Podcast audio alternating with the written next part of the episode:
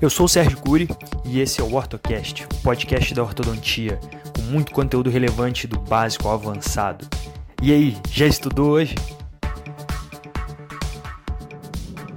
Estudos revelam que o triângulo negro cervical é uma das alterações mais antiestéticas do sorriso, sendo mais desfavorável esteticamente do que desnível de zênite gengival, desnível de borda incisal, assimetria é, entre largura e comprimento dentário uh, e até mesmo coloração dos dentes.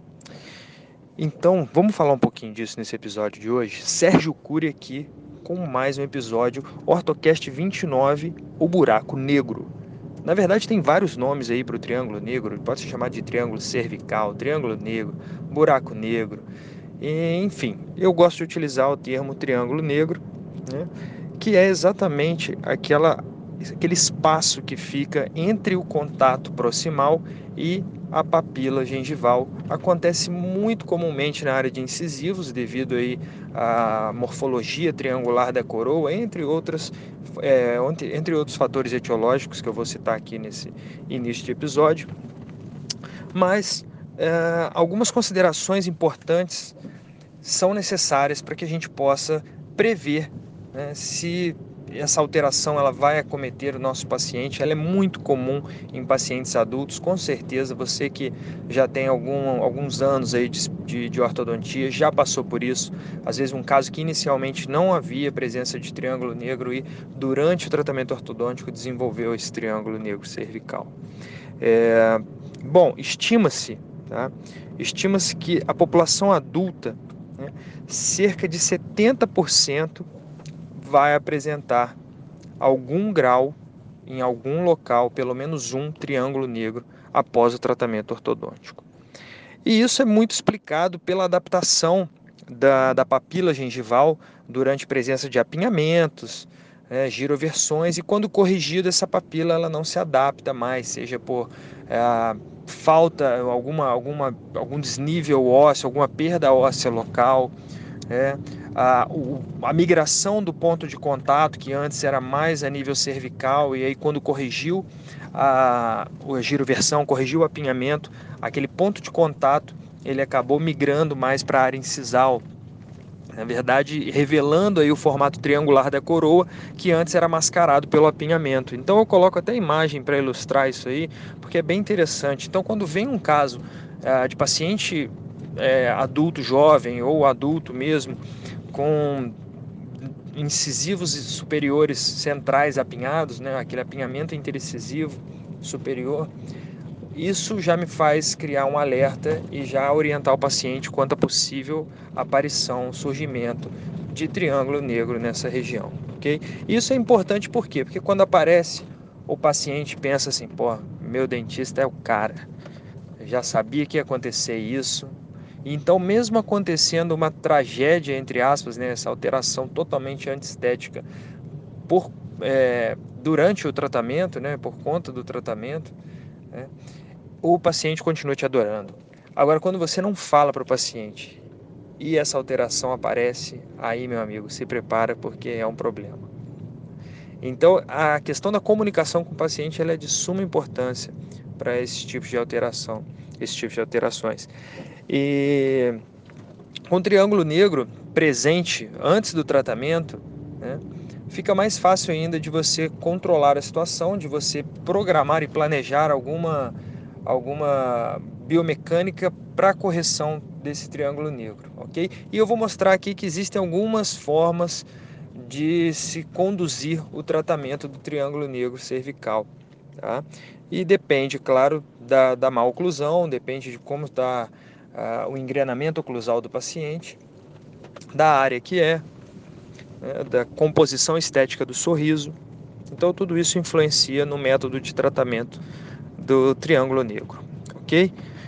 Bom, uma, uma questão interessante que o Sarver levanta né, em um dos seus trabalhos, em um dos seus tantos trabalhos quanto a, quanto a presença de triângulo negro, é, dizendo que a distância né, entre a crista óssea alveolar e o ponto de contato dentário é determinante para a gente ter uma ideia, para termos uma ideia prévia né, a mecânica ortodôntica quanto ao aparecimento do triângulo negro durante o tratamento.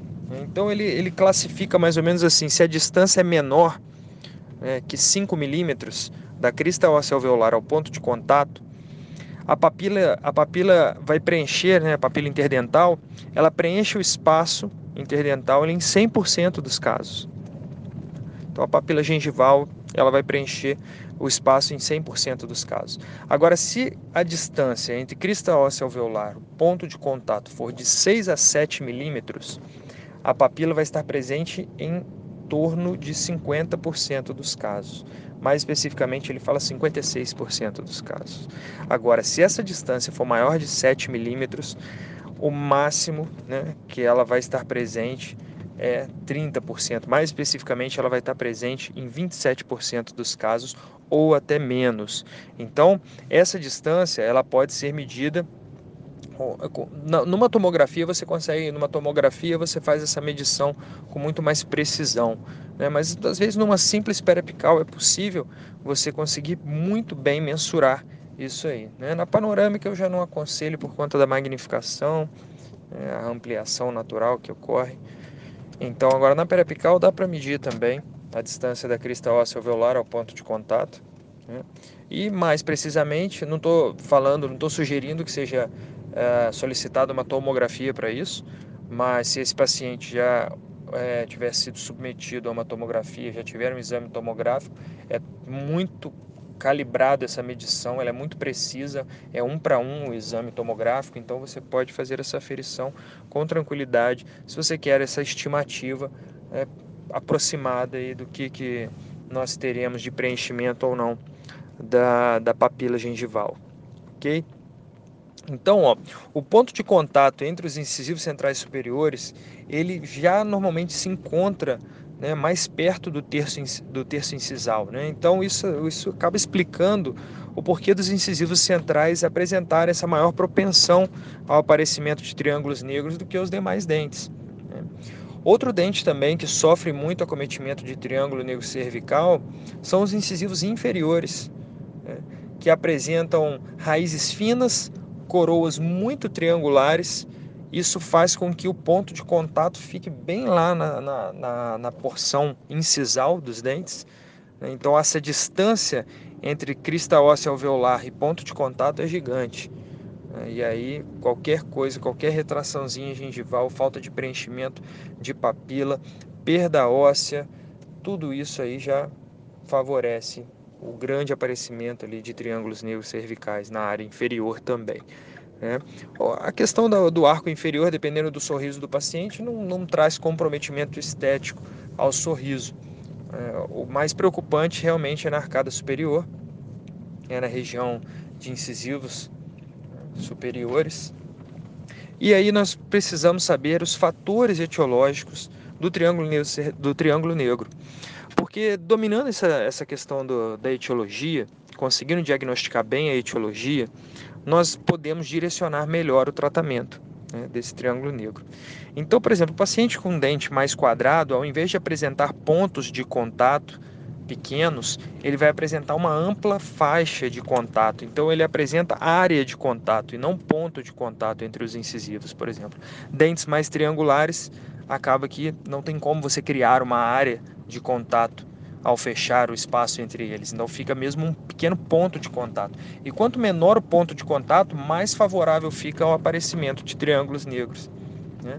Então, às vezes será interessante nesses casos reanatomizar o incisivo, transformando num formato mais quadrado, garantindo uma área de contato maior, aproximando a área de contato né, em direção à região cervical, em direção à papila, favorecendo então o preenchimento desse espaço, né, desse espaço negro, onde ficaria o triângulo negro aí. Bom, então vamos lá, para tratar dos, dos fatores etiológicos, né, eu vou citar aqui alguns deles, os principais fatores etiológicos.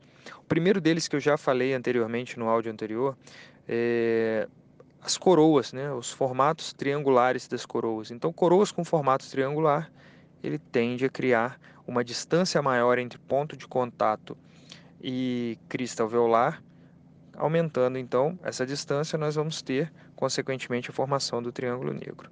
Segundo fator etiológico, divergência de raízes.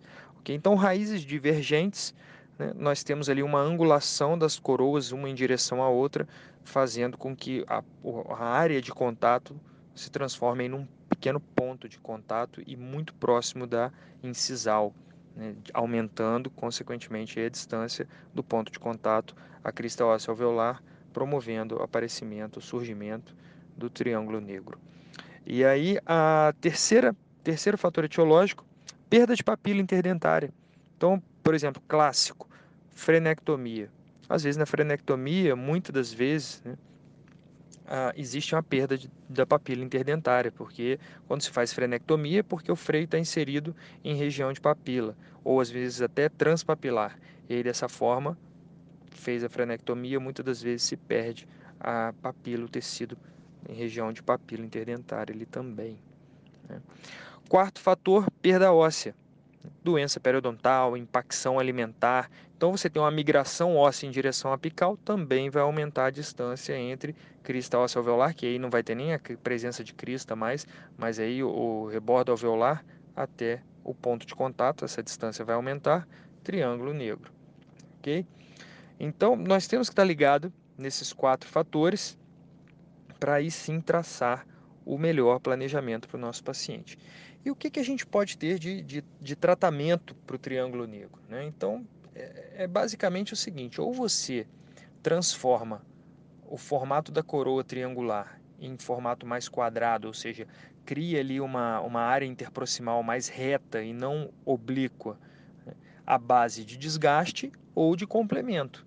Então, ou a gente vai fazer desgaste interproximal né, transformando ali o triângulo negro em um diastema, e aí fechamos esse diastema ortodonticamente, ou faz uma recomposição cosmética estética com resina, com, seja lá com que, faz uma faceta, de repente, sendo um pouco mais invasivo e pensando de forma mais invasiva, mas falando a nível mais conservador, né, faz um recontorno estético nesse dente, transformando numa coroa mais quadrada também, ok?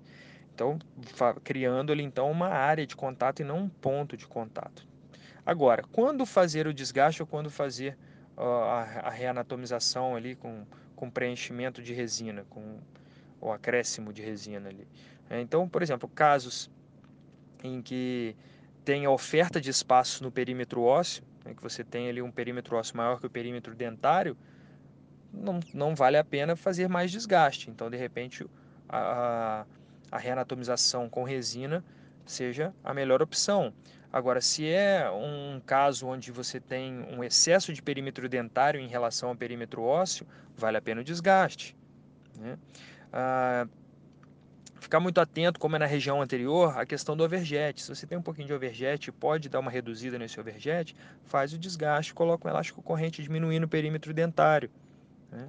Agora, se não tiver um overjet, você não vai poder fazer isso. Então, o mais indicado aí seria realmente o aumento com resina. Agora, existem outras soluções, né? existem enxerto de tecido conjuntivo nessa área, mas tem uma instabilidade muito grande, né? até onde mostra esses trabalhos, ainda não se tem um alto grau de estabilidade desse tipo de enxerto em região de papila. Né? E, e, mais recentemente, nós temos a, o preenchimento com ácido hialurônico que apesar de ter uma boa estabilidade, tem prazo de validade. Né? Então, tem que ser feito, tem que ser ah, ah, refeito né? frequentemente, a cada, dependendo da qualidade, da, dependendo da marca, você faz ali de, a cada ano, cada ano e meio, né? tem que fazer uma nova, um, um novo preenchimento, ok?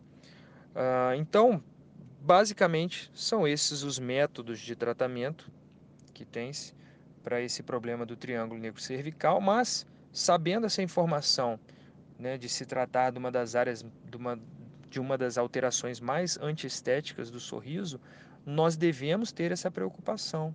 Né? Então, se o paciente já chega com essa condição, inclua no plano de tratamento corrigir esse problema do paciente, corrigir esse triângulo negro, corrigir essa alteração.